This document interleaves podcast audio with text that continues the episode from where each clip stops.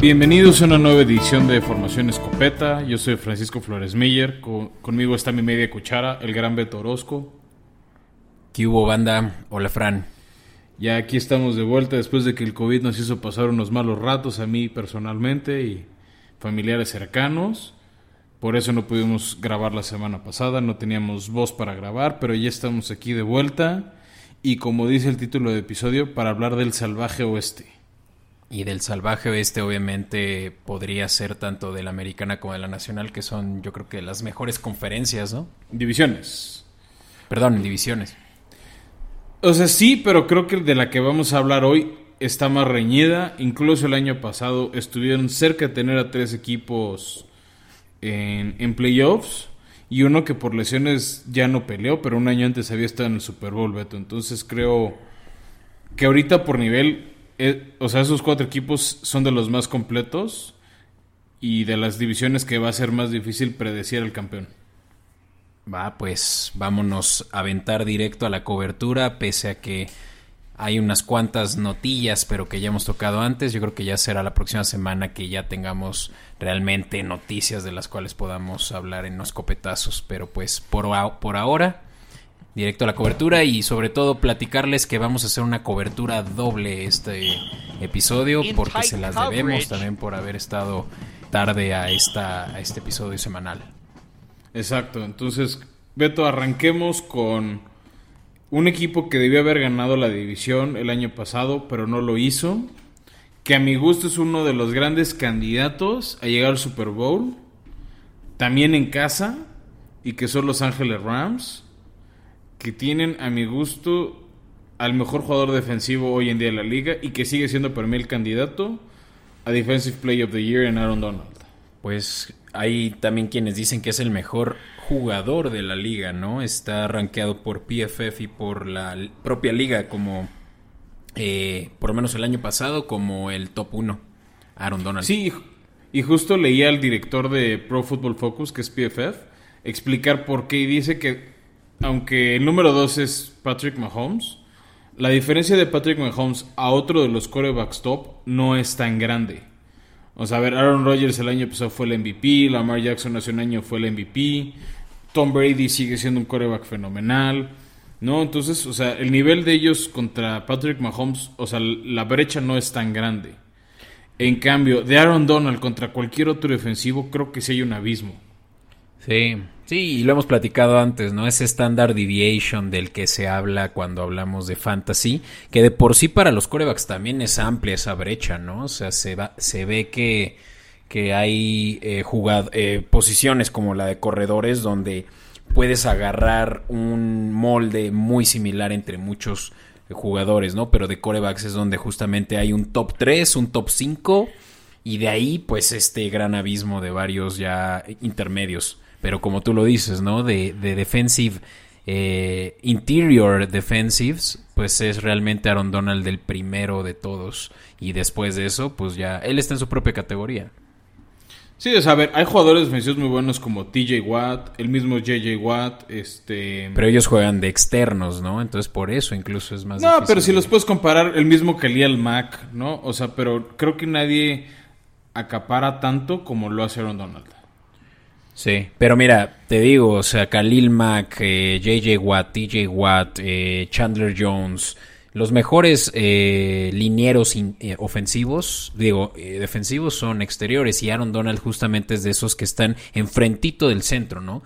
Y de que un coordinador ofensivo va a tener siempre que poner un guardia y a un centro a cubrirlo, porque pues él sí es, pues desde que entró a la liga en 2014, un, ¿cómo se llama? Un pro al nivel, pues de, de cualquiera. Sí, no, y, y la verdad es que para mí Aaron Donald de, ¿qué es que desde que llegó a la liga es un fuera de serie? Es un jugador espectacular y es la razón número uno de por qué decía, los, o sea, introduciendo a los Rams, para mí, como un candidato a llegar al Super Bowl.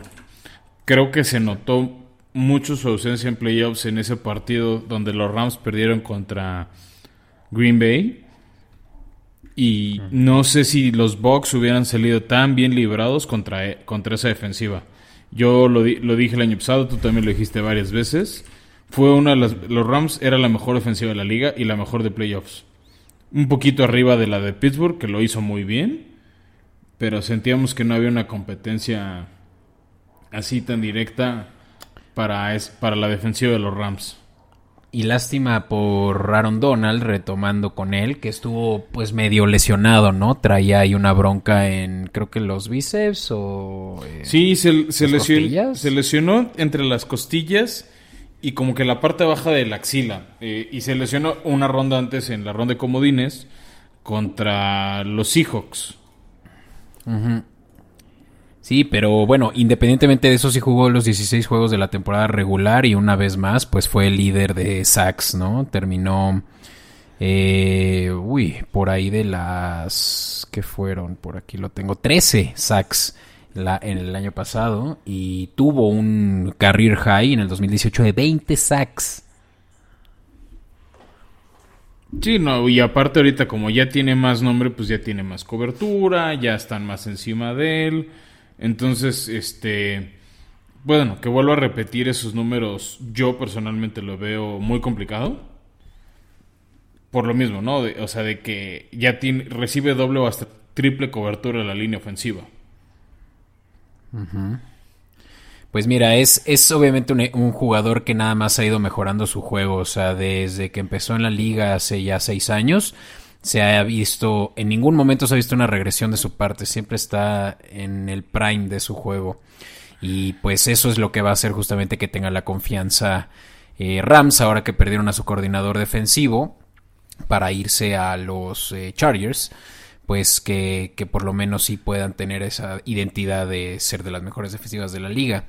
Tienen además excelente eh, secundaria con Jalen Ramsey y tienen también buenos eh, safeties, ¿no? Sí, y de hecho, o sea, Rams fue un equipo que no hizo muchos movimientos de adiciones al equipo. O sea, nada más te voy a decir rápido, Beto, quiénes llegaron a los Rams. Este, voy a empezar de los menos relevantes al más relevante. Em, llegó de Sean Jackson, este receptor de, que por años estuvo en Filadelfia, que fue campeón del Super Bowl con ellos. Llegó a los Rams en un contrato pues tranquilón, que no, no impacta mucho al equipo, pero pues es un veteranazo de 35 años. Llegó un pateador de espejes llamado Corey Bojorquez de los Bills, eh, que fue, o sea, era el, era el, el pateador de espejes suplente en el Pro Bowl de la Americana. El número uno era Pats, Bojorquez era el dos, este, que lo había hecho bien. Eh, llegó un esquinero banca de titanes llamado Kareem Moore, que realmente no, no es un nombre que brinque mucho. Él llegó en un trade porque se fue Josh Reynolds, un receptor de ellos. Pero el cambio relevante, el trade que sonó, que fueron hasta dos picks de draft, y lo platicamos, fue la salida de Jared Goff y la llegada de Matt Stafford. ¿no? Que por mucho tiempo dijimos que lo que le faltaba a los Rams era un coreback. Nos hemos hablado por, por mucho tiempo de las armas ofensivas como Cam Akers de corredor, Darrell Henderson de corredor, este Cooper Cobb, uno de los mejores receptores hoy en día de la liga, Robert Woods, otro también de los mejores receptores de la liga, Tyler Higbee, el tight end, este eh, Johnny Mont, otro tight end muy bueno. Y lo que les faltaba era un coreback confiable que le pudieras confiar el partido. Y creo que eso es lo que sí tienen ahora con, con, este, con la salida de Jared Goff y la llegada de Matthew Stafford. Y también es un creo que habíamos dicho mucho tiempo que a ver cuándo recibe una oportunidad de estar en un buen equipo. Sí, sí, es que pues Stafford tuvo la mala suerte de ser eh, picado por el peor equipo de la liga cuando entró en, que fue como 2010, es, más o menos. Stafford, sí, más o menos. 9. Y, y, realmente tuvo pues siempre como que una carrera eh, pues por arriba el promedio versus otros corebacks, pero pues nunca con la capacidad de poder llegar a, tal vez una final de conferencia porque su equipo nunca lo, le daba todas las herramientas para poderlo lograr. Por más que estuvo jugando con Calvin eh, Johnson al final de su carrera, eh, pero pues nunca han tenido realmente ya esa esencia como lo tenían en los 80s, 90s con tan buenos corredores que han pasado por ahí. Sí, no, no tuvo ese piel, sí tuvo un rato a Megatron, tuvo a Kenny Golladay y demostró muy buenas cosas, ¿no? Pero pues igual, no, no, no es lo mismo. Y ahora pues ya obviamente es un upgrade de un Jared, eh, Jared Goff que estuvo pues eh, lo trajeron en 2016 en la primera selección del draft de un, de un trade que hicieron, pero donde por más que siempre, y esto es una estadística interesante, eh, siempre tuvieron una marca ganadora con él como coreback. Desde 2017 que ya empezó eh, todos los juegos eh, como starter y terminó 11-4, 13-3, 9-7 y finalmente en 2020 9-6 pero pues obvio que era eh, no por él, sino pues él acarreado por todo lo demás que tenían bien en su Sí, que bueno, tiene algún mérito que limitaba sus errores, ¿no? O sea, finalmente un error de tu coreback sí te puede costar el partido y tampoco es como que le podamos reclamar muchos de esos a Jared Goff. Sí, no, pero pues sí, sí es obviamente de esos eh, corebacks por debajo de la media, a diferencia de Stafford que está por arriba de ella y pues que aunque les hayan costado dos picks, que creo que fue súper costoso y que ya lo hemos dicho, los Rams realmente no tienen una buena apreciación por esos picks de primera ronda, lo vimos también con la llegada de Ramsey. La, misma de Jared Goff. Dos ¿eh? primeras rondas. En su momento Jared Goff fue un pick de primera ronda que originalmente le pertenecía a Titanes, que acababan de agarrar un año antes a Marcos Mariota y no tenía, o sea, no tenían mucho uso para ella. Y fue cuando Rams adquirió ese pick. Este, y, y eligieron, y estaban entre elegir a Jared Goff o a Carson Wentz, que también se fue una ronda después, un pick después hacia Filadelfia y ahora está también en otro equipo. Sí, sí, no, para mí Goff nunca fue esos corebacks como eh, estereotipos, ¿no? Es cero movible y pues la ofensiva de, mm, eh, de alguien como Sean McVay, pues obviamente necesita de versatilidad, ¿no? Y no quiere decir que Stafford sea justamente lo que esperamos de un corredor, de un jugador movible, pero sí por lo menos con, con la proactividad de poder mover el balón también por tiro si lo necesita. Sí que mira, ya se fue y está en Detroit, pero por lo menos le reconozco a Jared Goff que llegó a un Super Bowl. Pues acarreado, pero sí. Pues sí, pero va a poder presumir algo que muchos buenos quarterbacks no, que es jugar un Super Bowl. Simón, y pues digo, ¿qué más hay que decir de los Rams? Les fue relativamente bien la temporada pasada, 10-6, llegaron hasta ronda divisional, si no mal recuerdo. Contra, Green Bay. Green Bay. Y ahí perdieron 32-18, recuerdo, en, Sí, que e-, esa defensiva, se, esa defensiva se cayó ya sin... No, en Lambo. Y esa defensiva pues ya ah, se, cayó pues, con, la ausencia de Aaron Donald. Ah, pues es que Aaron Donald creo que jugó nada más la primera mitad. O sí, y, se, veía no mal. Sé si siquiera entró. Sí. Y ahí va a ser obviamente un tema de conversación para los eh, fanáticos del fantasy, pero parece que este año ahora sí ya trae eh, ya no va a ser tanto un eh, comité de corredores, eh, pero más ya enfocado en que Cam Akers tome más parte como lo hizo en su tiempo Gurley. Sí, yo, sigo teniendo un poco mis reservas al respecto. Este, pero sí. O sea, bueno, al menos así pinta en papel, ¿no? Que será que, será el esquema que utilizarán los Rams. Sí, y realmente cerró muy bien la temporada, ¿no? O sea, un corredor de primera, eh, segunda ronda, creo que fue del, draft del año antepasado, pero que cerró ya con más de, creo que el 80% de las yardas en la segunda mitad, que tuvo finales, que fue 625 yardas, en la segunda mitad de la temporada, ¿no? O sea, al principio no corrió, pero para nada y ya finalmente pues sí se estableció muy bien para poder tener hasta 4.3 eh, yardas por acarreo. Sí, y también otro tema relevante Rams es que bajas, pues, o sea, como todos los equipos sí las tuvieron, pero realmente no una, pues no una sensible. No, este, o sea, a ver si dices... No, sí, Copper Cup. No, pero no, no, no, no, o sea, no, a lo que me refiero es para este año. O sea, ¿quién ya no regresa ah. al equipo? O sea, relevante, pues puede ser su tight end Gerald Everett, que se fue a los Seahawks. y su centro Austin Blythe, que de todos modos, bueno, llega este Sam Bradford y, va a ser la relación con su nuevo este con su nuevo centro entonces no no se pierde esa química y, el safety John Johnson que se fue a los Rams pero de ahí en fuera no es que los Rams mm, hayan sufrido bajas sensibles en su esquema y bueno y obviamente su coordinador pues defensivo que estaba debutando que tuvo una gran defensiva y ahora pues se va eh, como entrenador de los Chargers, ¿no? De hecho que en la misma ciudad nada más se cambia de conferencia y equipo.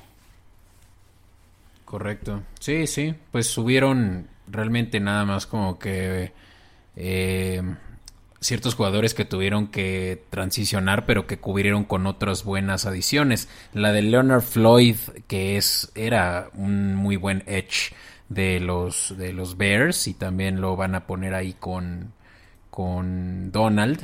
Puede también sumar a, una baja que tuvieron, no recuerdo. Eh, ah, se fue a los, a los Lions. Ah, Michael Brokers, ¿no?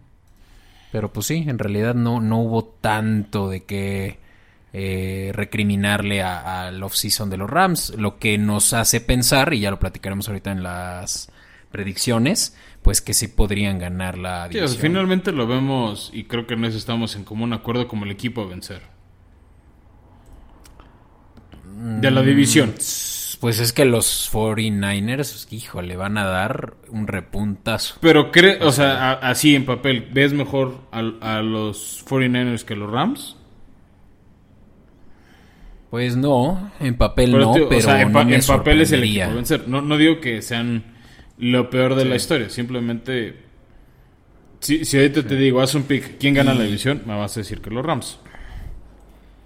Híjole, y es que no descarto también a los Seahawks, ¿eh? que creo que ahora sí ya van a poner toda la carne al asador viendo que tuvieron casi a Ross fuera y, y ya también son de los últimos años buenos que le pueden sacar a su coach eh, tan enigmático. Eh, ¿A Pete Carroll?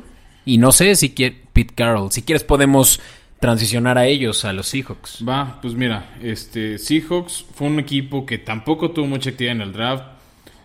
Soltaron muchos de sus picks desde antes. El más importante creo que fue Jamal Adams a los Jets. ¿No? Para, para poder recibirlo. Eh, recontrataron a varios jugadores. También tuvieron una defensiva que empezó muy mal el año. Pero mal plan. Y una defensiva que entre Metcalf, Russell Wilson, Carlos Hyde, este, andaba encendida y, se fue apagando conforme. No olvidemos el Russell, Let Russell. Sí, pero después de que empezó esa campaña se empezaron a apagar los Seahawks y, y los perdimos. O sea, al final sí ganaron la división. Este superaron a los Rams, ¿no? Que ese es un, tema, o sea, fue un tema relevante. Taylor Lockett tuvo una buena temporada. Este, creo que también...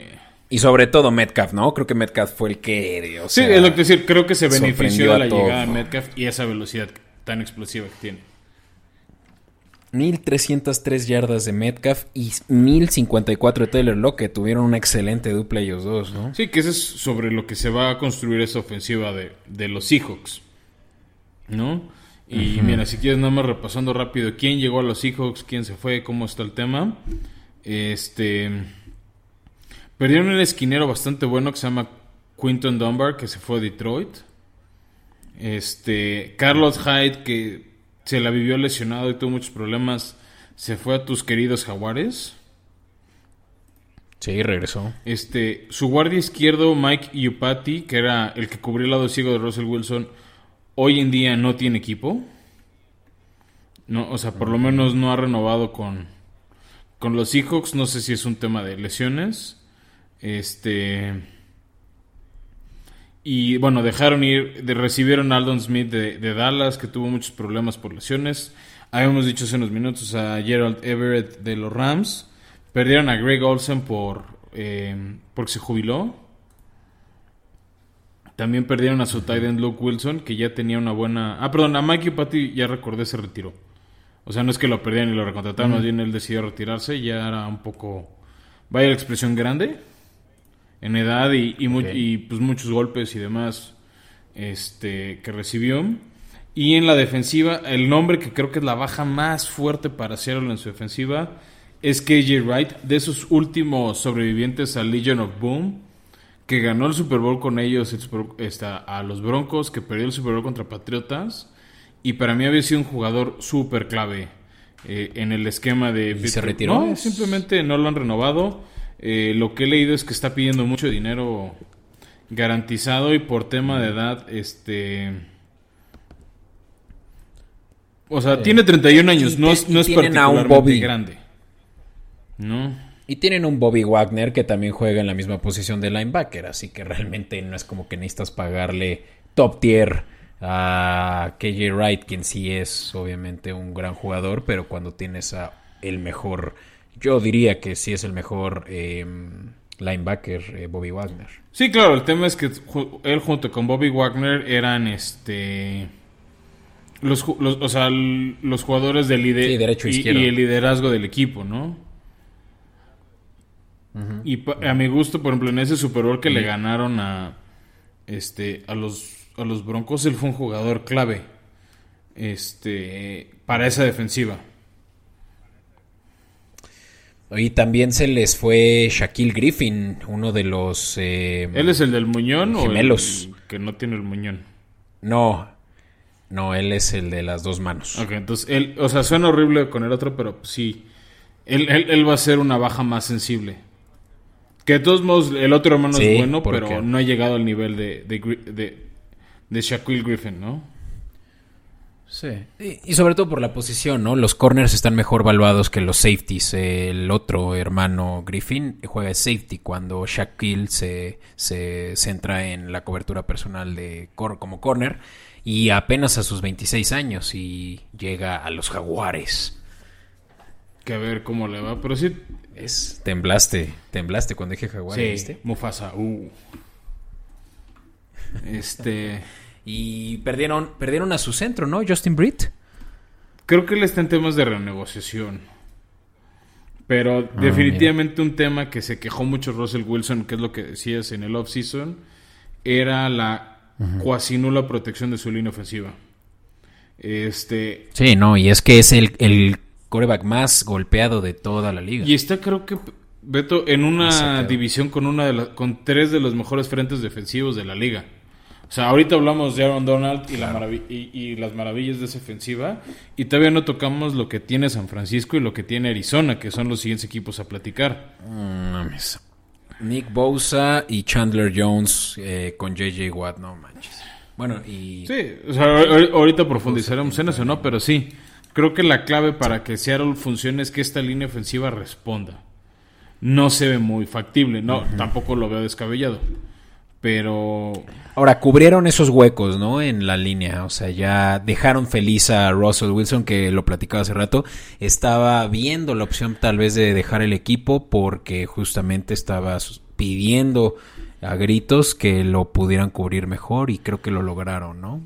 Adicionando depth ahí. Sí, que a ver cómo responden.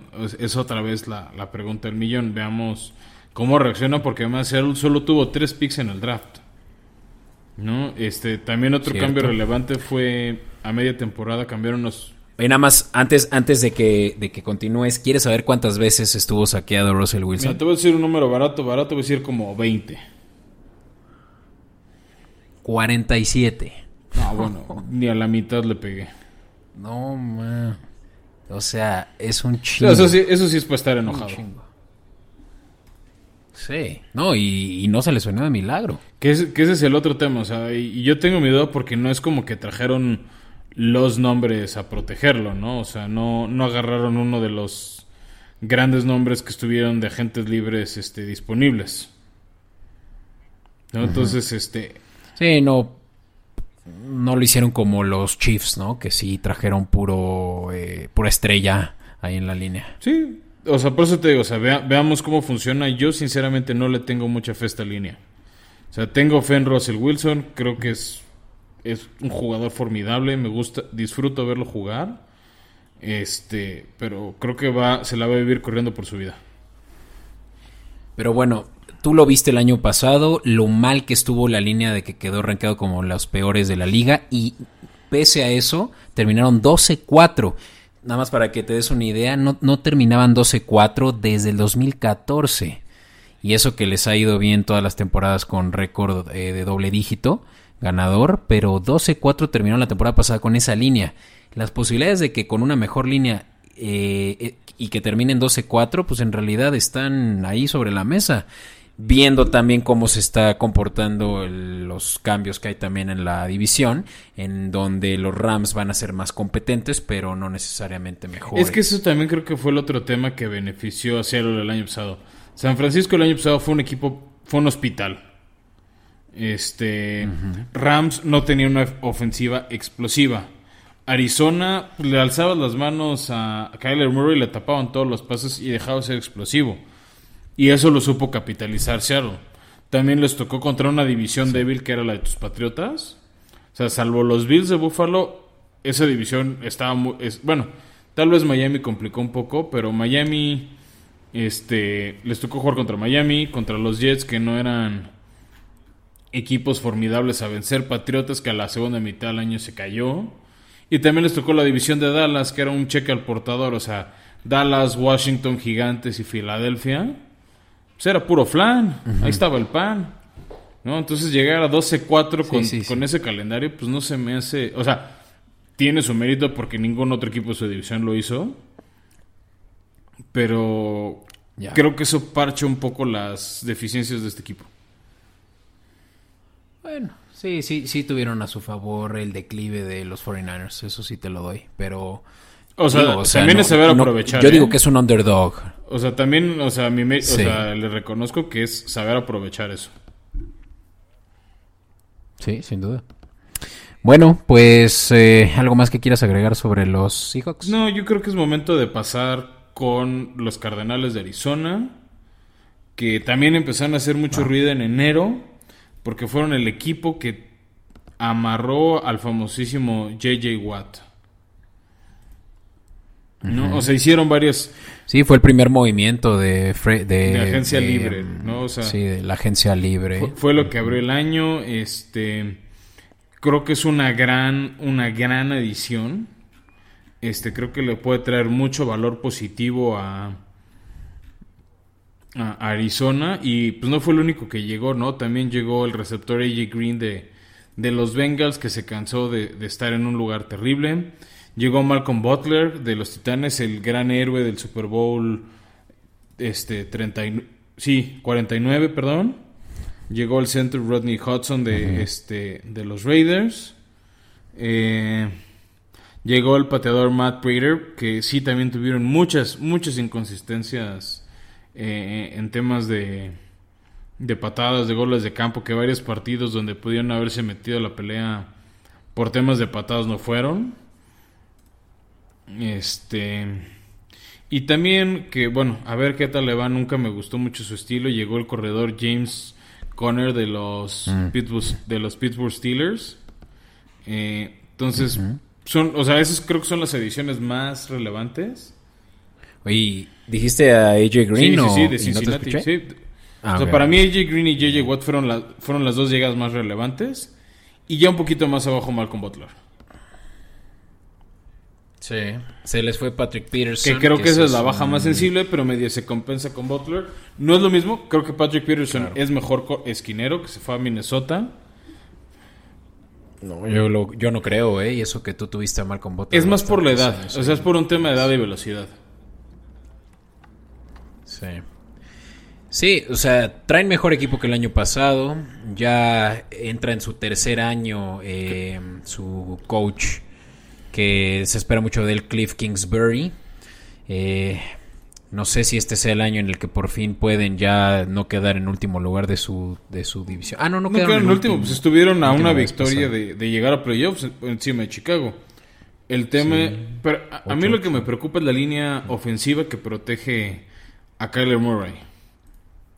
¿Por qué lo digo? Porque pues le alzaban las manos y le tapaban los pases. O sea, no es que yo sea un gigante, pero con su 1.85, 1.84, Kyler Murray es un coreback chaparro al lado de todos los demás. Sí, y pues de nada te sirve tener a DeAndre Hopkins, eh, posiblemente el mejor receptor de la liga, y ahora también a AJ Green, y tienen a grandes receptores también en Andy Isabella, y también tienen a otro Christian Kirk. Eh, todas esas armas y realmente te la vas a pasar corriendo, ¿no? Y, eso lo hizo muy bien. La verdad es que sabemos que el valor que tiene eh, Kyler Murray es que es súper elusivo. Y, el problema es que eso, pues eventualmente, pues es, es, esa gas del tanque se le va a ir acabando, ¿no? Eso uno y lo otro, yo creo, Beto, tuvo ese gran partido que le ganaron en domingo por la tarde a, a los Bills de Buffalo con el Hale Murray. Y después de eso ya no volvieron a brillar igual. Sí, no. Este, o sea, creo que se le subió la fama eh, no sé si escuchó canto de sirenas o qué pasó con el señor Murray, pero como que ahí fue donde lo perdimos. Sí, y digo, what went down, o sea, si queremos realmente hacer un dive deep sobre cuáles eran las deficiencias, pues en realidad puede que se haya debido a mala suerte. Yo soy de la idea de que tienen una excelente defensiva, pero no vivió para contarlo en cuanto a números el equipo, puesto que terminaron eh, en media tabla, en realidad en puntos permitidos, eh, dos en el doceavo lugar, o sea, por arriba de la media, ¿no? Pero no fue de las mejores defensivas a como se esperaba, ¿no? Tuvieron un excelente draft hace dos años, nada más no pudieron capitalizar. Sí, y sabes que también creo, Beto, eh, un, poco lo, este, no sé si decir como que subió la fama, Subió la fama de Keller Murray, se distrajeron. Eh, DeAndre Hopkins llegó haciendo mucho ruido, jugadas espectaculares. Y de repente faltaba cierta conexión. Y el pateador, eh, tenían a Saint González que, pues, no, o sea, falló en momentos clave. ¿No? Y pues desgraciadamente de eso vive un pateador, de, de esas buenas jugadas. Y también es eso, ¿no? Tienes un error y te vamos, o sea, te lo van a recordar toda la temporada. Porque... ¿Sabes también cuál fue un, un, gran problema que tuvieron eh, la temporada pasada? La lesión de Chandler Jones, uno de los mejores linieros. Sí, eso, eso pegó mucho a la defensiva y era lo que, pues tal vez les impidió mantenerse más en partidos. Porque al menos nos regalaron ese pues, gran juego contra Seattle, que fue donde vimos, ¿no? las proezas atléticas de, de DK Metcalf, cuando en una intercepción a Russell Wilson casi la devuelve en, para un pick six, pero justo DK Metcalf tacleó el jugador de Arizona y evitó ese touchdown, ¿no? Entonces, este... Era Buda Baker. Sí, a Buda Baker. El, que iba... ¿No? Entonces creo que están esos pequeños méritos de... Eh, de Arizona y, y como dices, en el tercer año de Cliff Kingsbury es hora de demostrar de qué están hechos. Claro, y bueno, pues obviamente la tienen difícil viendo que todos los otros equipos pues traen por lo menos, ahorita lo vamos a ver en las predicciones, una mejor posibilidad de ganar, por lo menos en papel, pero ¿tú qué dices de que si terminan en cuarto en cuarta posición de la división corran a Cliff Kings? Creo que depende, yo creo que depende cómo lo hagan. Como que hay maneras de quedar en cuarto ah. lugar. O sea, si eres un equipo de 2.15, algo así. Marca perdedora. Pero es que depende. La, o sea, si tu marca perdedora es 8-9. O sea, de. O sea, por eso, pero no es lo mismo una marca perdedora de 8-9 a 5-10. Digo, 5-12. O, sea, o sea, creo que dependería de, de eso. Y creo que también hay, va a haber un margen de maniobra dependiendo de las lesiones. De todas maneras, creo que van a tener una mucho mejor defensiva. O sea, ese dúo Chandler Jones, este, J.J. Watt. Por ahí Isaiah Simmons. Este, creo que va a ser muy bueno. Salvo J.J. Watt en general, la defensiva. Y bueno, y Malcolm Butler, que ya tiene más de cinco temporadas. Es una defensiva joven. Entonces creo que puede ser una defensiva muy física y muy interesante. Oye, y antes de ya pasar al último equipo de esta división, la gran pregunta que todos se deben de estar haciendo, ¿qué hay de Larry Fitzgerald? ¿Va a regresar o no? No se ha confirmado, no me sorprendería que se jubile ya. O sea, ha habido mucho ruido de que se va a jubilar. Ya se tardó, ¿no? Este, pues creo que él está probando su físico a ver si le da la vida.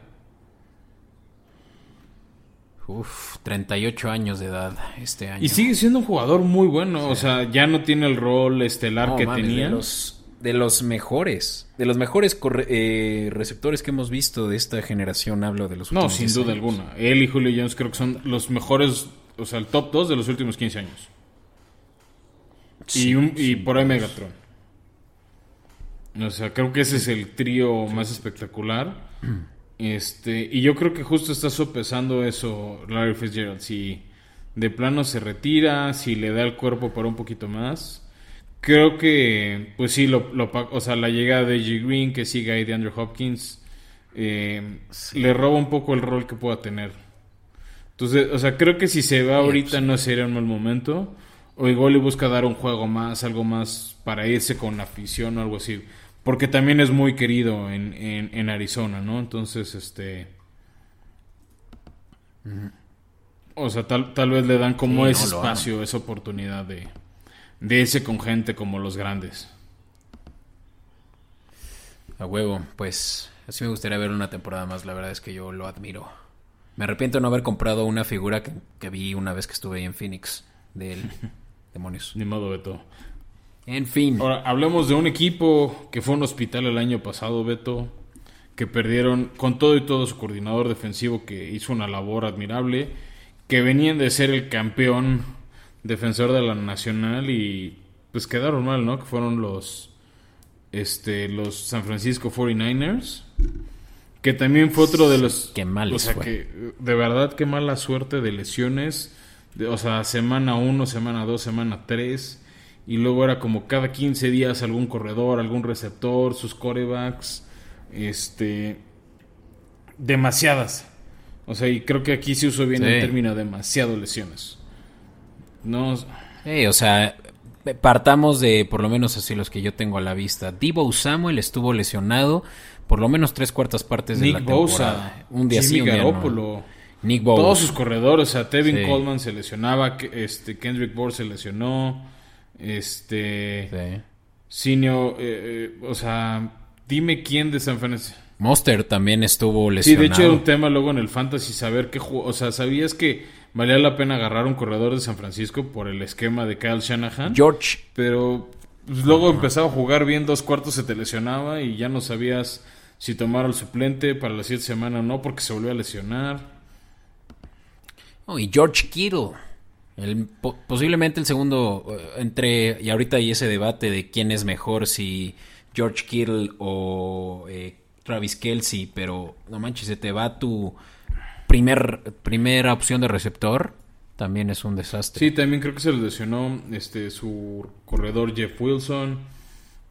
Este D Ford estuvo mucho tiempo también lesionado y era un jugador clave este en, en, en su esquema. Entonces, sí, o sea, tío, fueron fueron muchísimas, muchísimas, o sea, es una cantidad obscena de lesiones este la- la- las que tuvo Que eso permitió que otros jugadores, eh, pues, se viera su potencial, ¿no? El caso de Jason Verrett, quien era un muertazo en, en el equipo ya desde 2014, estaba con ellos. Y, y sorpresa, ¿no? Eh, eh, suplió a Richard Sherman, pero excelente al punto de terminar entre el top 10 de los mejores corners de la Sí. liga. Eh, y Fred Warner también, un- uno de los mejores linebackers hoy por hoy, que el año pasado era un donado. Sí, de acuerdo. Y creo que justo eso fue un tema relevante y es una de las bajas que ahorita tiene San Francisco, ¿no? O sea, Richard Sherman hoy por hoy no tiene equipo. No, o sea, estamos entrando a la mitad de julio y sigue sin equipo. Y mira, si quieres, Beto, te digo rápido quiénes se fueron de, de los 49ers. Dos bajas que no le duelen a nadie. CJ Bethard este, se fue de coreback suplente a los Jaguares. Nick Mullens, que había sido ellos dos que en general fueron competentes en- para cubrir a Garópolo, se fue a Filadelfia. Eh, su corredor Tevin Coleman, que pues, no lo había hecho mal, pero igual muchas lesiones. Se fue a los Jets. Jarek McKinnon, que igual cuando estaba sano era muy bueno. Se fue a los Chiefs. Kendrick Bourne, que había tenido una buena temporada el año que ganó el Super Bowl, se fue a los Patriotas. Marquise Goodwin, que también había tenido una buena temporada para un receptor, se fue a los Bears. Este, se retiró su centro Weston Richburg. Y en el lado defensivo, bueno, ya dijimos, ¿no? La Richard Sherman. Este, se les fue su esquinero Aquilo Witherspoon a Seahawks. Y aunque yo sé que tú no eres súper fan de él, pero creo que puede ser una, una, baja sensible en el frente defensivo, la de Solomon Thomas que se fue a los Raiders. Sí. Sí, pues no tuvieron tan bajas tan importantes. Para mí, la de Thomas puede ser la más mantenido. O sea, a ver, si estamos eligiendo cuál dirías que le duele. Yo, no estoy diciendo que sea el mejor. Yo diría. A mí que debieron de haber aguantado a Telvin Coleman. Él hizo súper dinámico el ataque ofensivo de los Falcons durante muchos años. Y es justamente el esquema de lo que hace. por eso se lo, por eso se lo había llevado Shanahan para acá. Aunque, bueno, siendo sincero, Beto, creo que la baja que más les va a doler es haber perdido a Robert Sala, coordinador defensivo. O sea, creo que toda la temporada se hizo mucho ruido que se iba a ir a, algún equipo de entrenador en jefe. Entonces creo que ese sí fue la baja más sensible. Sí.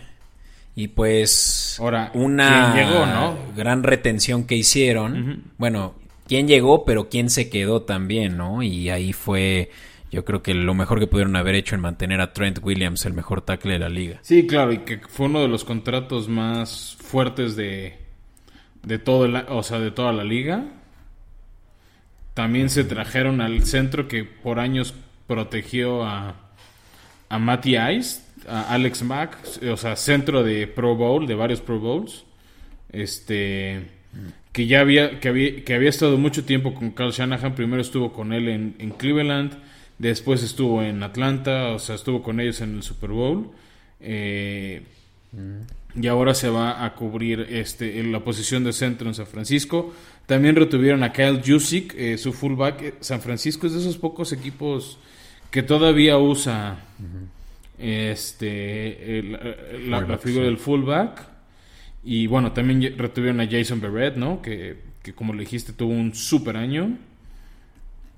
Y también pues otra llegada medio relevante puede ser la de Mohamed Sanu que había tenido tuvo un muy mal año con Patriotas tuvo buenos años con con, con Atlanta justo con, mm, con Shanahan con Shanahan perdónenme. Y a mí se me hizo interesante que llegó de los gigantes Wayne Gallman, que pues, fue el jugador que entró al quite con la lesión de, de Saquon Barkley. Eh, creo que el corredor número uno de San Francisco siendo, sigue siendo Raheem Morstead, pero como suplente o corredor de tercer, o sea, de third down draft puede ser una opción interesante Wayne Gallman. Dio buenos números en San Francisco, eh, asumo que va a regresar al 100 George Kittle. Este. En Giants, ¿no? Dijiste. Sí, Galman sí, de, Second Barkley. Y, creo que tiene una buena ofensiva y obviamente creo que lo que más ruido hizo fue que en el draft llegó Trey Lance, ¿no? Lo, hablamos largo y tendido en nuestra cobertura de draft, este post-draft. Eh, la llegada de Trey Lance, todos los picks que soltaron para tomarlo en la tercera ronda. Este no, y, finalmente es la apuesta del futuro de San Francisco, ¿no? O sea, le dieron muchos picks a Miami por, por poder tomar a Trey Lance en ese lugar número 3. Todos creían que iba a ser... Eh, Mac Jones, que están tus patriotas. No, no, no. Se, esperaba eh, que se fue a, ah, Justin Chicago hasta el pick 11. Justin Pues bueno, se rumoró Fields, se, se rumoró Jones porque es un estilo de coreback no tan móvil como como, el que, como el que usaba Shanahan con Matt Ice. Entonces, pues había incertidumbre de qué iba a pasar. O sea, quién iba a agarrar. Debo reconocer, Beto, que tú siempre me dijiste de, de Trey Lance. Yo no lo veía por ese estilo móvil. Como que nunca he visto a Shanahan dirigiendo un coreback muy móvil. Sí, es, es, una, es un enigma al día de hoy, ¿no? qué va a hacer ahora esta transición de Jimmy Garapolo, quien es yo creo que un eh, coreback muy diferente a la manera en la que Trey Lance va a operar. Y que está en la cuerda floja, eh, la Sí, no, Jimmy Garapolo yo creo que lo van a empezar las primer, los primeros juegos, nada más para subir su valor y luego eh, mandarlo a un equipo ya en un trade que les permita recuperar lo que perdieron de ese de ese movimiento que hicieron con... Es que, aparte eh, cuando firmaron a, Jimmy G le pagaron una fortuna eh, misericordia. Correcto. O siento yo que le di... O sí, 120 millones. Y, y, que ha estado lesionado mucho tiempo. Creo que no ha podido jugar ni siquiera la mitad de el tiempo posible con los, con los 49ers. Y pues creo que lo que mucha gente le reclama de la afición es que les quedó mal en ese Super Bowl 54 contra los Chiefs, que tuvo ese pase que le pudo haber dado la vuelta al juego y la victoria a San Francisco y lo falló, lo voló. Sí, sí, pues es que mm, lo vendió muy bien los Patriotas, ¿no? O sea, parecía que sí iba a ser el hijo prodigio Padawan de Brady, pero pues. Sí, que le comía el mandado a Brady. Que, de todos modos, este. John Lynch, su, su, gerente general, que ahora va a ser inducido al Salón de la Fama en agosto, creo que ha hecho un buen trabajo con ese equipo. O sea, la, evaluación le ha permitido realmente a Shanahan hacer de su equipo pues lo que él requiera, ¿no? Y, y lo ha logrado trayéndole pues muchos jugadores de gran calibre como Nick Bosa es el mejor ejemplo de cómo realmente tú ganas como general manager si traes ese tipo de equipo, a ese tipo de personas. en su momento, aunque ya no siga en el equipo, D. Ford fue una buena adición, Solomon Thomas fue una buena adición. Richard Sherman, cuando lo rescataron, les aportó. Entonces, este, creo que es un año de rebote positivo para San Francisco si se mantienen sanos. Sí, y, obvio, ¿no? Van a voltear ese récord de 6-10 a mínimo 10 victorias este año, no hay duda. Yo nada más tengo mi duda, Beto, o sea, sí los veo en esa fronterita entre 9 y 10 victorias, eh, dependiendo de qué pueda pasar con, con, con esa defensiva, a ver cómo funcionan con nuevo coordinador defensivo. Mm, no, o sea, no sé qué tanto pues, pueda este, pegarles la, la, baja de Robert Sala, ¿no? Porque ahora llega de, de Mick Ryans este, a cubrir a cubrir ese hueco. Ya. Oye, pues ahora que lo mencionabas de cómo es que se va a ver el, picture de la división, ¿qué te parece si pasamos a las predicciones? Y, a ver si, si le atinamos a lo que la línea. Me parece bien, Beto. Y bueno, pues es momento de ver si tenemos lo que se requiere para hacernos millonarios en las apuestas y recomendar también a nuestros escuchas cómo esas que su dinero puede valer más con estos eh, con estas líneas que, demostremos. Sí, que vamos a hacer lo mejor posible, Beto, pero creo que de todos los de todas las divisiones creo que esta es de las más difíciles de predecir por lo apretada entre ellos. Va, pues empecemos por el primer equipo que, del que platicamos, ¿no? Los Rams. Los Rams que abren un partido muy interesante en casa, en el SoFi Stadium, donde va a ser el Super Bowl 56, contra los Chicago Bears, que ya dijeron que va a ser Andy Dalton el coreback y no Justin Fields. Sí, bueno, es que eso, eso no es oficial hasta que lo veamos. Eh, bueno, ahorita es lo que están diciendo en julio, ¿no? En julio están diciendo que el, que el coreback titular va a ser este Andy Dalton, que Justin Fields va a acabar siendo el coreback, pero no en semana 1. Ok. Bueno, pues independientemente de quién empiece este juego, yo creo que de parte de los Chargers, de los Bears, yo creo que este es de los Rams. Totalmente de acuerdo. La verdad.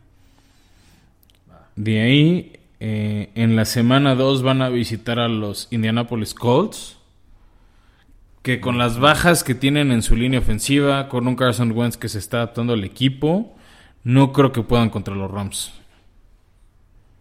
Sí, yo también creo que va a ser. Y bueno, también es como que Stafford va a empezar apenas a notar cuáles son las buenas nuevas de su equipo, pero creo que es también un equipo no fácil de vencer, pero van a tener que tener muy mala suerte si se lo dan a los Colts. No, y la defensiva de los Rams sí está armada para vencer a la ofensiva de los Colts.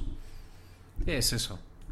Uy, y luego... Semana 3 viene uno de los más difíciles, creo, de, de proyectar. Van a recibir a los campeones Tampa Bay Buccaneers. Que creo que sí podría ser una derrota eh, de los Rams. Sí. Sí, pues está regresando toda la escuadra de los Bucaneros. eh, no es como que Brady no ha jugado contra una defensiva de este tipo, por lo cual sabe qué hacer a su fa- eh, qué utilizar en contra de ellos, ¿no? Y a favor. Sí, que aunque le reconozco que los Rams el año pasado sí le ganaron a Brady en Tampa. Sí. Pero igual, mira, esta es yo creo que la que merece por lo menos el beneficio de la duda al campeón, ¿no? De acuerdo. Después viene creo que una victoria en semana 4 contra Arizona. Creo que va a ser un partido cerrado, pero sí se lo doy a Arizona. Sí. Que siempre Arizona es disruptivo, ¿no? En su división. Sí, o sea, está, está muy rara las paternidades. O sea, como que Rams se trae de hijo a Seattle, pero Seattle se trae de hijo a San Francisco, y San Francisco se trae de hijo a los Rams, y Arizona se trae de hijo a San Francisco. O sea, como que no hay un dominio constante. O sea, uno domina al otro, pero, pero pierde siempre contra otro. Está muy, está muy peculiar esa relación. Este, pero Teo, yo se la daría, además de todo en la localidad, a los Rams, a esa gran defensiva. Y después van a tener un jueves por la noche en Seattle, donde creo que sí me voy por una derrota más de los Rams. O sea, Sí, yo concuerdo. Creo que es una, además uno de los eh, juegos divisionales más difíciles jugar ahí en el Clink, ¿no? sí, aunque para ventaja Rams es temprano en el año, ¿no? Pero sí es una división, una derrota divisional que puede ser criterio de ese empate más adelante. Después vienen una serie de tres partidos muy asequibles. O sea, es ganar en Nueva York contra los Giants. Es la, El único malo que le veo aquí es que es un juego back to back fuera, ¿no? O sea, van a tener que volar de Seattle. Pero pues es de jueves a domingo, entonces tienes días para recuperarte para el viaje. Eso sí, eso sí. Después reciben a Detroit y a Jared Goff, pero no veo cómo Detroit les pueda ganar. Que este es un juego padre para los morbosos que quieren ver a los corebacks que jugaban para el equipo opuesto el año pasado, ¿no? Sí, y más este... Pero ahí sí creo que Stafford va, va a ganar, lleva mano contra Goff. No, Stafford se conoce de pe a pa toda la... Todo ese Todo lo que Detroit quiera echar ajá, sí, en su contra, así que fácil victoria. Sí, después se les viene un cheque al portador que es este Houston. Con todo de que es en casa, sí. Después tenemos la repetición del Super Bowl 34 donde reciben a Tennessee y sí me duele admitirlo, pero creo que va a perder Tennessee y van a ganar los Rams. Pues sí, creo que no hay mucho que se pueda hacer. O sea, creo que le pueden dar un poco al de pelea. O sea, creo que va a ser un, un- un duelo interesante justo esa defensiva contra esa ofensiva, pero le doy le doy le, le- le doy la ventaja a los Rams. Pues mira, yo creo que este sí puede ser un... O sea, no me sorprendería que Titanes gane por, por justo el tractorcito contra Aaron Donald. Creo que sería un duelo muy divertido. Pero apuesto más por. Ahorita, ahorita en papel apuesto más por los Rams. Órale. Después van a jugar el lunes por la noche en San Francisco. Que son de esos partidos que nos sorprenden los Rams y lo pierden. Sí. Sí, además que es en San Francisco. Depende cómo esté para este punto este equipo eh, anémica. Que ya podría estar Trey Lance jugando, ¿no? Ya es la semana 10. Entonces, este. Que no nos sorprenda, ¿no? Que ya esté por ahí el señor Lance. Jugando después y es el lunes por la noche, entonces podría ser un buen momento para ver el futuro de, de los 49ers. De ahí van a ir a jugar a Lambeau, un partido complicado, pero creo que sí me voy por los Rams. Después de su semana de descanso, creo que llegan a su octava victoria.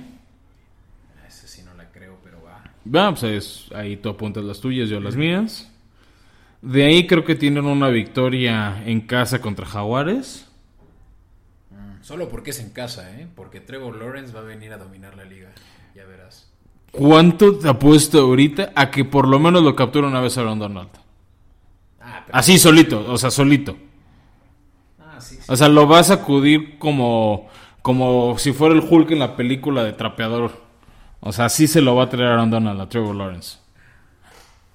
Ah, pues vamos a ver, aunque yo creo que sí es definitivamente una victoria, ¿no? Creo que es mucho más superior la defensiva que la ofensiva, la defensiva de Rams que la ofensiva potencial de Jaguares. Exacto. De ahí creo que van a tener una victoria en Monday Night contra Arizona. O sea, no creo que sea un juego sencillo, pero se lo doy otra vez. O sea, los Rams creo que sí ganan la serie contra Arizona. Y después para buscar amarrar la división, este, ganarle en casa a Seattle, les cobran que, o sea, el primero lo ganó Seattle. Después para partido navideño van a jugar en Minnesota, pero pues es un domo, es espacio cerrado. Este, creo que tiene las de ganar Rams. Y más que van a estar peleando ya lugares de playoffs y de siembra en la conferencia. En la penúltima semana, creo que es el juego más divertido de todo su calendario. Van a jugar a Baltimore. Wow, eso está bueno. O sea, creo que. Contra Lamar Jackson y compañía, ¿eh? O sea, va a ser un partido muy. O sea, lo veo. Ahorita me cuesta mucho predecir y creo que va a ser un gran juego. Gran juego, sí. Y es. Eh, ah, es en la tarde del domingo. yo creo que este sí lo ganan los aquí yo divido, aquí yo sí me voy Rams. Y cierran el, su calendario recibiendo a San Francisco. Que aquí. Que aquí yo los tengo 13-3. Entonces creo que ya podrían descansar jugadores y exactamente perderlo. ¿13-3? O sea, llegan a ese, calendario con 13 victorias.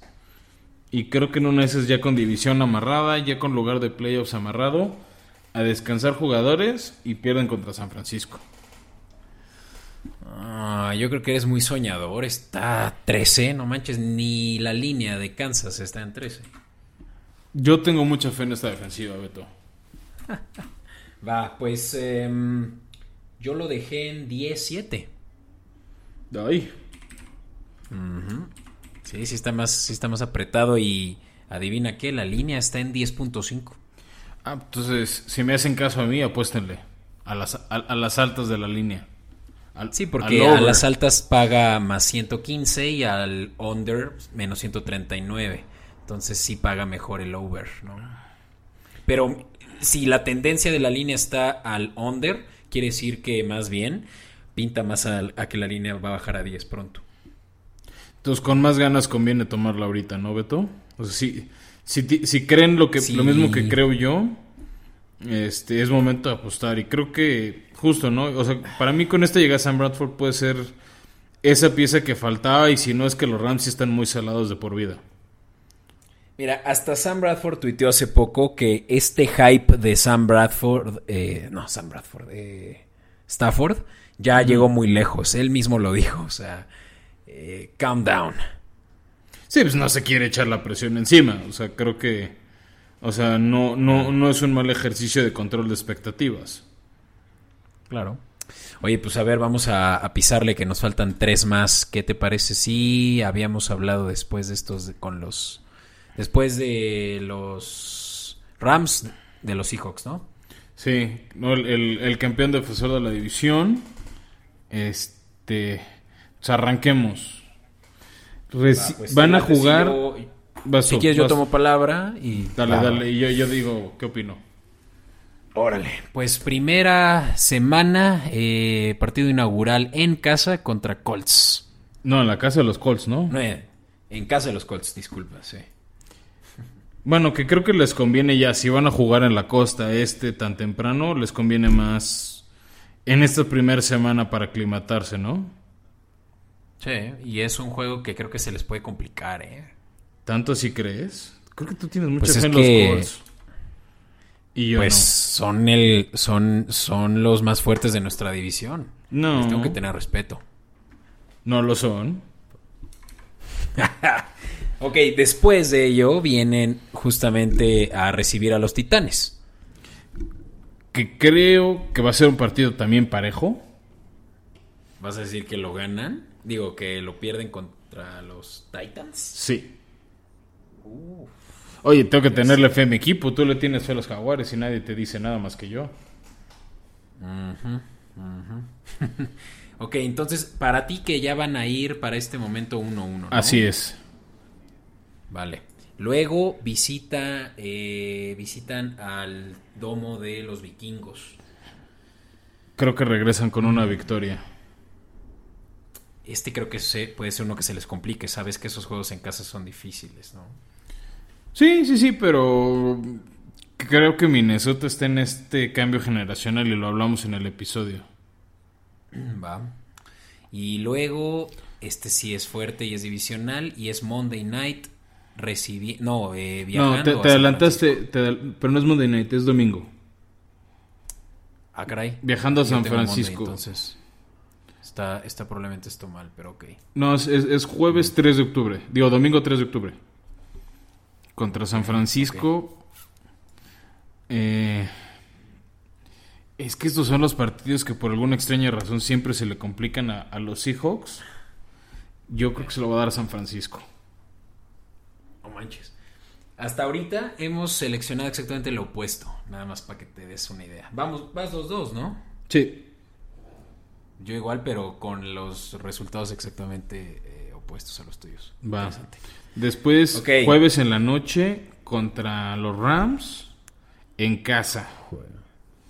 Que yo ya se lo había dado justo, había dicho que era una derrota, una derrota de los Rams, victoria de Seattle. Ahora sí que tengo que mantener mantener el pick que dije hace unos minutos, Beto.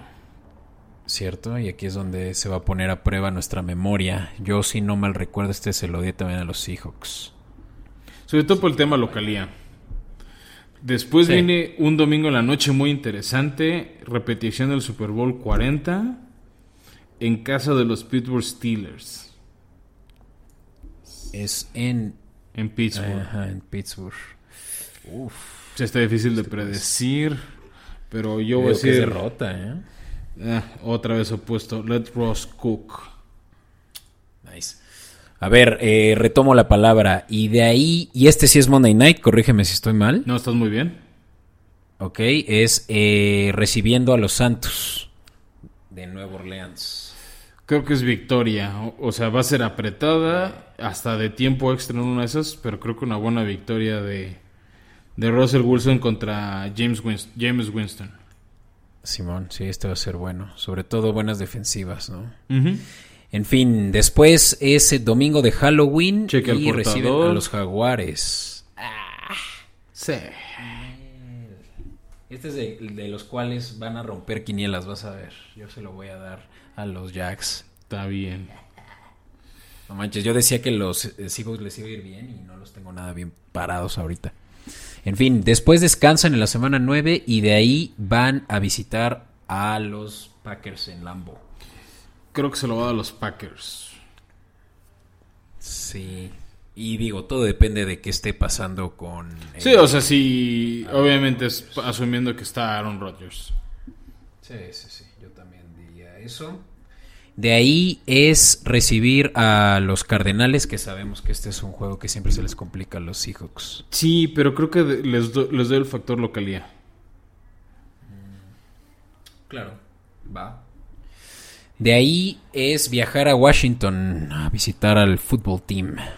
En Monday Night, uh, uh, uh. Eh, creo que sí se lo va a dar Seahawks. O sea, creo que va a haber algo de Fitzmagic ese día, pero... O sea, entre Fitzpatrick y Russell Wilson y Dickens Metcalf y compañía, sí, sí, sí. me voy por Seattle. De voy a coincidir. de ahí juegan Sunday Night contra San Francisco en casa, en el Clink. ¿Tú qué dices? Pues este. Yo creo que este es de los que si el pasado que lo jugaron en. San Francisco. Espera, en el Clink. Ah, sí, claro. Este sí lo reciben. ah, yo creo que este sí lo ganan. Yo también. Después creo que el cheque al portador más grande del año en Houston. Ok, pues también, no hay más. Y de ahí, este está fuertísimo y ya lo habíamos predecido antes, es eh, recibir a los Rams, ¿no? Ujú. Ah. Que yo voy por los Rams. Como Yo los, creo que- los Rams tienen un, bu- un buen historial en el Clink. Sí. Sí, sí, yo creo que este, dependiendo también cómo Aparte, esté no, ya- pero además no es en el Clink, ya vi, es en, es en el SoFi Stadium. Entonces, con más ganas los Rams de locales. Mm, right. Sí, sí, este creo que es derrota de los Seahawks. Ok, de ahí este está padre porque también es... Ah, no, no es cierto, ya me estoy adelantando. Pero igual es un Es un estereotipo el que tiene Trey Lance. no, no es Trey Lance, es este... Justin Fields. Justin Fields al que tiene Russell Wilson, ¿no? Entonces, pues obviamente se les van a querer poner al tiro en el mismo esquema que utilizan los eh, Seahawks desde hace mucho tiempo. Entonces, ¿tú qué dices? ¿Gana Chicago en Seattle o los locales de los Seahawks? Yo creo que sorprende Chicago y gana. Yo también estoy contigo en eso. Nice. Después... Y semana 17 es recibir a los Lions. No, yo creo que aquí sí, sí ganan. Ah, sí, los Lions ya van a estar tanqueando para este momento. ¿no? Y van a cerrar en Arizona en una de esas peleando lugares de comodines. Pues sí, dependiendo cómo tengas tú tus victorias y derrotas. Sí. Y yo creo que va a ganar Arizona. Va a sorprendernos y va a ganar Arizona. Oh. No, yo no lo creo. Aquí sí es todo nada. Y los Seahawks no han perdido un playoff desde hace. uh, Pero esto no es playoff, esto es todavía... Bueno, o sea, lugar ya sé, pero es por es por ganar el comodín. Tú dices en todo caso que no llegan a playoffs esta temporada los Seahawks. No, yo creo que sí. Creo que de, de esta división va a haber tres equipos en playoffs. Ok, interesante. ¿Con cuánto cierra tu tu, tu cuenta? 11-6. Órale. La ¿Tú, Beto? cierra 10-7. 10 a 7. O sea, no estamos tan... Ahora sí no estamos tan dispares. No, y yo creo que nos, sí nos quedamos altos. Vamos a ver en cuánto está la línea. Dice ser 9.5. O sea que los dos de todas maneras, a pesar de que no, no compartimos todo, eh, sí, sí estamos los dos diciendo claramente ir por el over. No, de hecho el over te va a dar menos 139 cuando el under, que es a donde tiende, es más 115. Más bien lo... Claro, o sea, el over paga menos porque es más probable, sí. Entonces, eh, yo soy de la idea que si tú, como tú dices, esta va a ser una división súper peleada y que los 49ers van a tener el repunte que esperamos que tengan, que apostar al over no sería tan buena idea. Bueno, puede ser, ¿no? O al menos la combinas con alguna otra puestilla por ahí para que para que pague mejor, ¿no? Como un parlay. Sí, o sea, en corto yo creo que es una apuesta difícil de, de- de predecir. No, no, no iría por ella. Ok. Bueno. Beto, pasemos con el tercer equipo de esta división.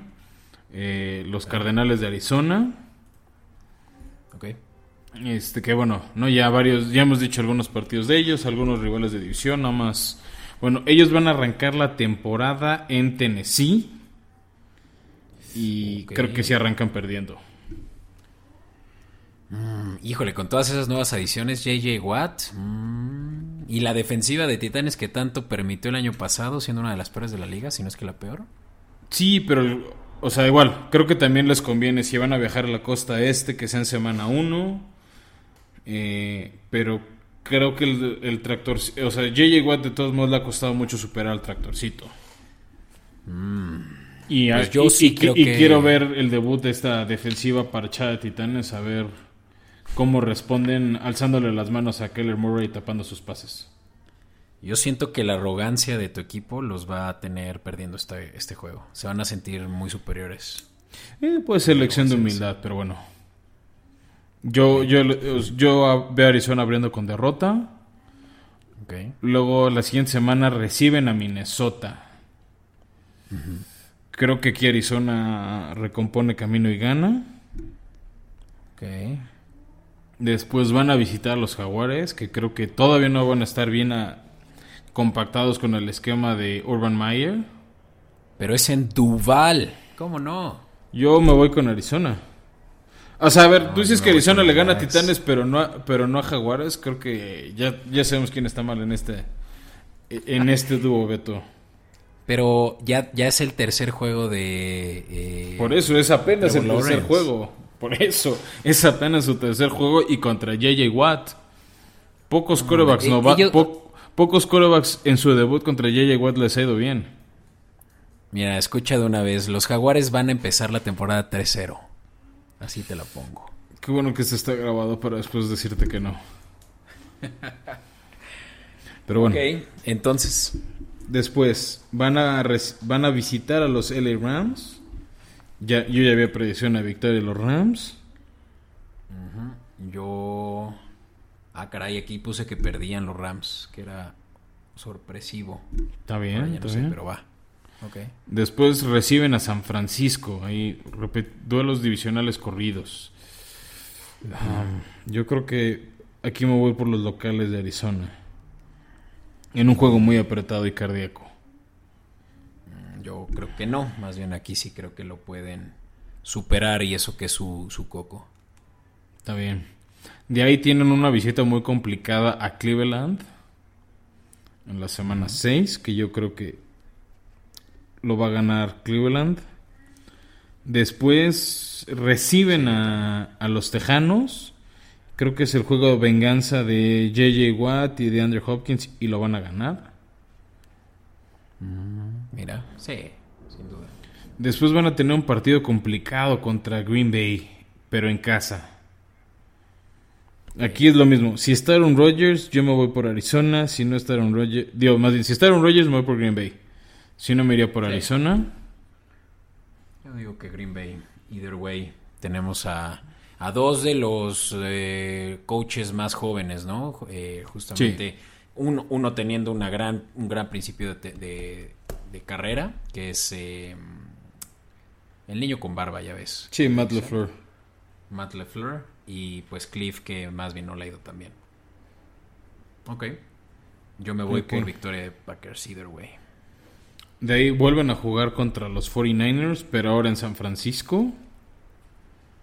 Yo digo que este lo gana San Francisco nuevamente, o sea, sí, Yo también. sí, sí llegan enchilados.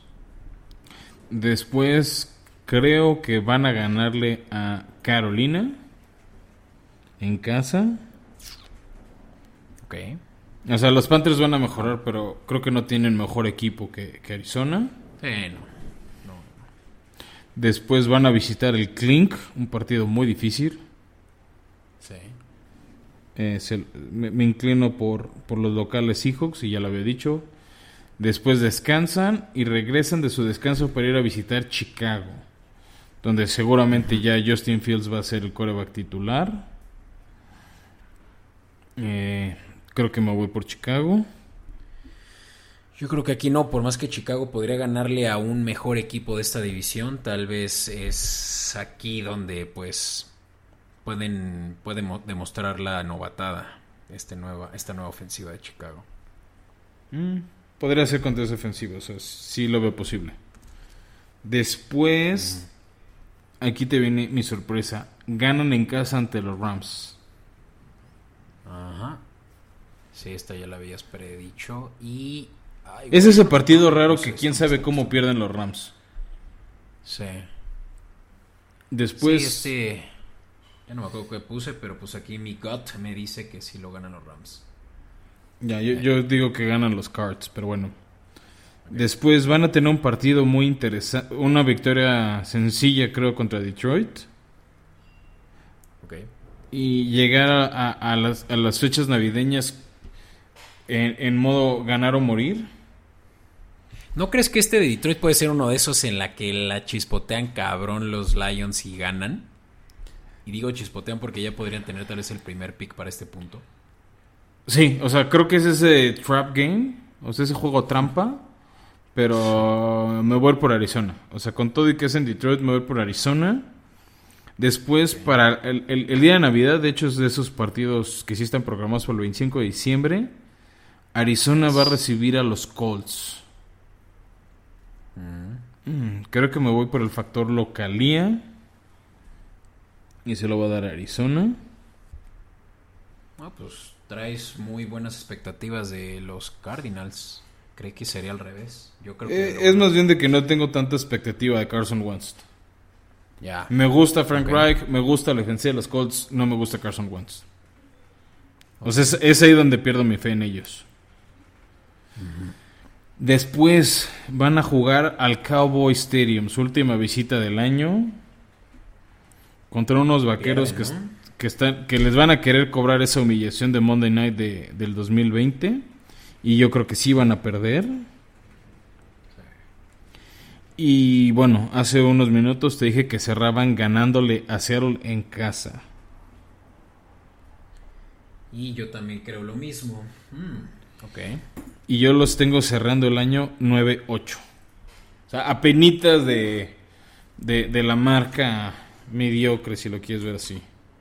No, tú, tú apuestas todo el over, definitivamente. Yo, en cambio, los tengo en 6-11. Y la línea los tiene, órale, en 8. Nada mal. Nada mal. Tío, o sea, es que creo que estas mejoras en la defensiva les dan ese fighting chance. Sí. Y mira que el over está a menos 134 y el under a más 110. Entonces, mm, pues sí, hay la posibilidad de que incluso terminen mejor que 8. O sea, yo digo que apenitas van a acabar encima del 8, ¿no? O sea... Y es un calendario cerrado, o sea, o sea, nada más porque tienen ese partido extra, si no sería de esos equipos de 8 y 8 como lo fue hace un año. Es un calendario muy difícil, o sea, siento que está bien manchado que vayan contra Browns, contra Packers, contra Bears, que va a estar duro. Pues es que finalmente y es contra contra Colts.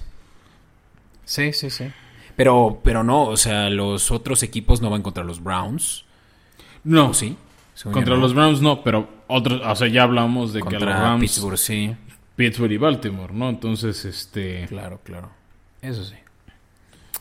Ok, pues último y para cerrar este episodio especial en el que nos echamos cuatro equipos de la eh, en cobertura y que Arráncate sean tú. los 49ers. Arráncate Órale. con los gambusinos.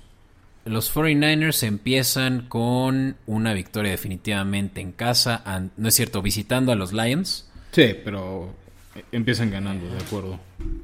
Así es, y de ahí se vuelan a la costa, bueno, no opuesta, ¿verdad? Pero vuelan a Filadelfia, donde yo creo que también ganan, ¿no? Dos. Sí, hemos hablado de que Filadelfia está en modo reconstrucción y modo basura. De ahí, ahí sí se pone difícil, reciben a los Packers. Yo creo que voy a ir por los Packers. Yo creo que este Igual, lo puede o sea, ganar 49ers, ¿eh? Todo depende. Si está Aaron Rodgers, no. Si no Pero está ahora, si Aaron sí. Rodgers está en el equipo, ¿tú crees que Aaron Rodgers no va a estar sentado para este momento?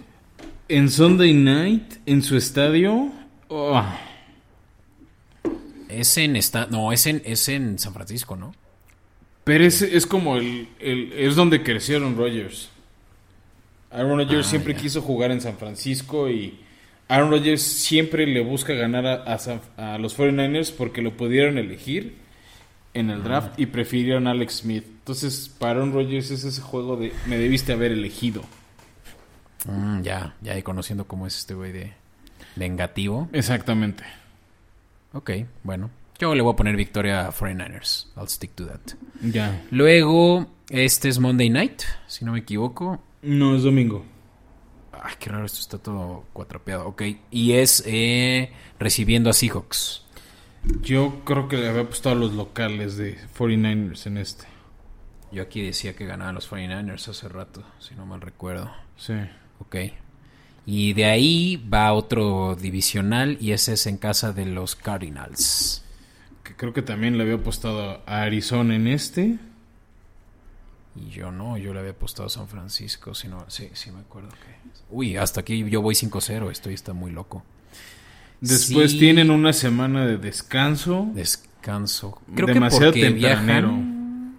Ah, no, no, ¿No? no, creo que este no es en Londres. No, ellos no. Creo que este año no juega San Francisco en Londres, pero bueno, les toca descanso temprano. Y Sí. de ahí van a jugar domingo por la noche. Reciben, perdón, en domingo por la noche a los Colts. Ok. que aquí creo que le tengo, igual, digo, no le tengo mucha fe a Carson Wentz y sí a los, a los 49ers y, y a su esquema. ¿En qué momento crees que ya Trey Lance esté jugando como starter? Creo que una o dos semanas después de este. Creo que este es de los partidos donde empieza a jugar la, el tercer cuarto o el cuarto cuarto. Mm, ok. Pero depende cómo vaya, ¿no? ¿Cómo los tienes tú ahorita en tu marca? O sea, yo los tendría 3-2 antes del bye. El problema es que es un bye muy temprano. Sí. Porque mira, mi, mi marca ahorita es 5-0. O sea, obviamente no van a empezar a Trey Lance y van 5-0. Pero es cuando lo ¿Estás de puedes empezar a meter justo. Si ya empiezas a tener los partidos medio resueltos, lo metes en el tercer cuarto, en el cuarto cuarto, para que vaya agarrando ritmo. Mm, No sé, a mí me late que tiene más bien un instinto asesino eh, eh, Shanahan que no va a permitir que nada se le escape. Pero bueno, eh, Colts, yo creo que este sí puede ser una derrota. Y le estoy apostando tanto a los Colts, yo quiero llegar a nuestra división a ver cómo nos va. Pero sí, esta puede ser derrota. Ya. De ahí van a tener un partido interesante en Chicago. Donde creo que ya puede estar jugando Justin Fields. Y no sé si ya esté jugando Trey Lance de titular. Sí, está, está interesante porque puede demostrar todo lo que no eh, le creyeron, eh, lo que no apostaron por este chavito de, ¿qué es? Eh, Oklahoma. Y yo creo que se lo da Chicago. Yo también. De ahí Va. reciben Arizona. Creo que este lo van a ganar.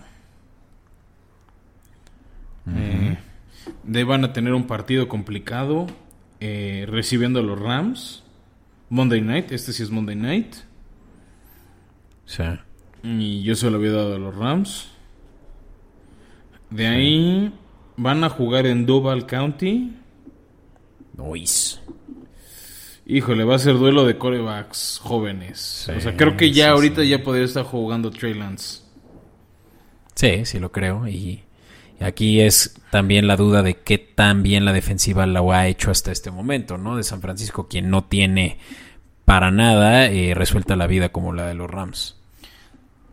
De acuerdo, pero creo que en el duelo de Nick Bosa persiguiendo a Trevor Lawrence y no sé quién de Jaguares persiguiendo a Trey Lance, me voy por San Francisco.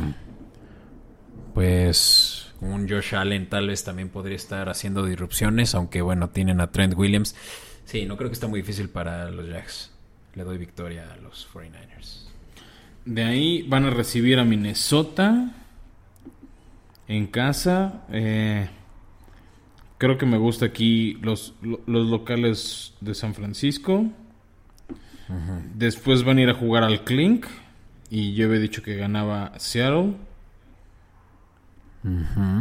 De ahí se van a jugar a Cincinnati. Creo que ahí sí les fue bien a los 49ers, ¿no? Mm, ¿En dónde? ¿En Cincinnati? En Cincinnati. Sí, Yo- bueno. Yo, yo creo que van a regresar con una victoria de la jungla. Ok. De ahí, aquí vamos a. Creo que aquí vamos a opinar distinto, pero bueno. Eh, reciben Atlanta, que te digo que no traen mucho, en mi opinión. Y creo que Kyle Shanahan le quiere ganar a su ex equipo. Sí, yo creo que no va a ser tan difícil porque pues no es el mismo equipo que cuando estaba Shanahan en los Falcons. Sí, tío, están en modo de reconstrucción. O sea, no creo, tal vez no son tan malos como yo he dicho que serán. Pero creo que San Francisco es mejor equipo que ellos. Sí. Después, sí, voy a optar por el corazón. En jueves por la noche, pre-navideño, van a jugar en Tennessee. Y sí, yo creo Sí. que pierden.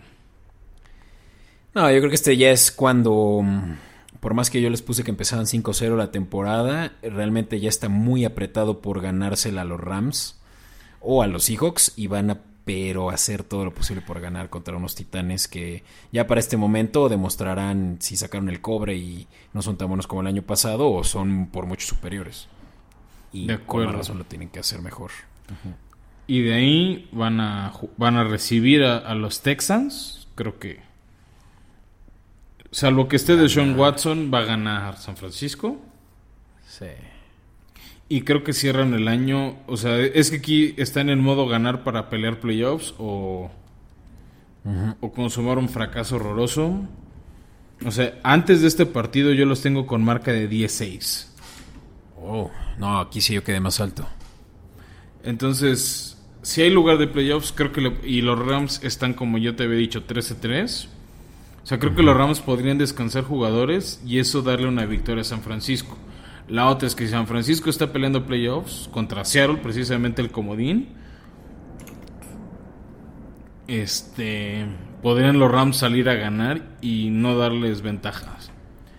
Ah, yo creo que aquí los dos van a salir a matar, o sea, van a estar buscando probablemente la segunda siembra y, se van a tener que echar a jugar los, eh, los 60 minutos con sus starters. Entonces me voy por, por los Rams, aunque había dicho que perdían, pero creo que 49 se acaba 10-7. Wow, pues yo 12-5. Wow, le tienes mucha fe a... Pues no sabía que la tenía, pero creo que es un eh, calendario más amigable que el de mucho, de que el de estos equipos, eh, los equipos de esta división. O sea, Filadelfia y Detroit, empezar por ahí, creo que está muy... Eh, ah, abre leve. o sea, es un calendario que abre tranquilo y se va complicando. Y de la norte de la americana les toca el más fácil en los Bengals. ¿No? Les sirve, les ayuda mucho que hayan quedado en último lugar el año pasado. sí, claro, les toca, o sea, por, eso les toca contra Cincinnati, este, contra les toca contra Filadelfia, contra los Falcons, ¿no? Eso definitivamente ayuda. Así que, eh, ¿tú decías 10 o 11? Yo digo que acaban 10-7. Pues mira, le atinaste. 10.5 la línea. Entonces yo he puesto el under, que se queden en el under. El under da menos 130. Está interesante porque quiere decir que 49ers mm, más bien va para los 10, como tú dijiste, más que para los 11. Sí, bueno, lo, lo, platicamos el calendario, las mejoras y pues la duda, ¿no? De si los lesiones los van a respetar o no. Ok.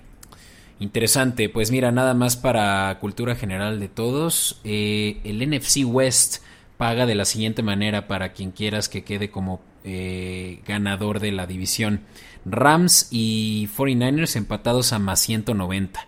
O sea, te regresan 90 pesos con 100 que le metas. Lo cual, pues, está bueno, te da... No es cierto, te regresan 190 más eh, tus 100 de entrada. O sea, al 200% casi. ¿no? Wow. Eh, pero Seahawks, que creo que es la apuesta interesante donde yo, por donde yo me iría, da más 275. ¿No? Entonces, pues ya te está dando un, un retorno de tres, tres, veces tu apuesta, ¿no? Eso está chido. Y pues obviamente el underdog es Arizona con 575 al, a que gana la división. Sí, esa, esa apuesta no, no la haría yo. No, no, no, ni loco. Pero la neta, la de los, la de los Seahawks está, está buena. O sea, si lo piensas. Sí, sí. Ganaron el año pasado la división. Es repetir, sí. no, no suena tan loco. O sea, no lo haría, pero no, no me suena tan, tan loco como, o sea, como apostarle a San Francisco o Arizona. Chido, pues hasta aquí por hoy. Fue un episodio más largo, pero pues evidentemente porque teníamos, queríamos cubrir una Queremos compensarles. compensarles el tiempo perdido y sobre todo agradecerles pues que hayan esperado pacientemente a que regresáramos con un episodio unos 10 días después. Pero pues sin más, eh, Fran, eh, muchas gracias por, por hacerme esta de host. Con gusto, Beto, y agradecerle a la gente, decirles que sigue siendo verano, sigue, sigue teniendo sabores para aprovechar cerveza Lobo Negro. Y ya saben, ¿no? Que pueden usar su código de 10% descuento, usa, que sea Formación Escopeta o Escopeta Podcast. Todos los pedidos a través de Instagram en arroba cerveza lobo negro o en cerveza lobo negro arroba gmail.com. Personalmente les recomiendo su Imperial Stout llamado Rasputin. está bastante rica. O sea, yo pediría un six de eso, o pueden ser tres de esa y tres de la IPA. Ambas No, y la- mucho. Y la Stout queda muy bien justamente para este eh, clima más bien lluvioso, ¿no? Que, que le viene muy bien, así como si estuvieras en Londres. Exacto, para entrar en calorcito rico. Ujú. Y pues ya lo saben, eh, esta es Formación Escopeta, por favor síganos en nuestras redes sociales, eh, coméntenos y retuiteenos, eh, hagamos que, que la conversación no sea solo entre nosotros dos, pero también entre ustedes y nosotros, y recomiéndenos a sus amigos y familiares, o incluso a sus enemigos, ¿no? Sí, y también avisar, Beto, porque nos han escrito en redes sociales. Sí estamos preparando para agosto un especial de fantasy. Sí se está cocinando, sí hemos estado haciendo investigación y sí vamos a hacer un programa tal vez un poquito más largo o tal vez lo dividimos en dos partes. Pero sí les vamos a dar una lista extensa de qué nombres van a valer la pena. Claro, sí, un top 10 de cada, de cada división, eh, posición, Posición. ¿no? Y, y hacerles obviamente como que su draft guide. Así que bueno, ya, ya ahora sí va a terminar el, el periodo en el que está tranquilo todo esto de las noticias y de la cobertura que podemos darles. Pero pues mucho de qué hablar y yo creo que ya viene la hora de hablar de nuestra propia división, Fran, la sur de la americana. Yo creo que se acerca esa hora y también de, del norte de la americana, que los fans de los Steelers nos han escrito que hablemos de ellos, del corredor que quiere ser coreback de apellido Jackson, de Believeland, entonces este quedan creo que buenos equipos pendientes por hablar y Yes. muy muy pronto van a oírlos. Chido, Fran, pues hasta la próxima. Hasta la próxima, Beto.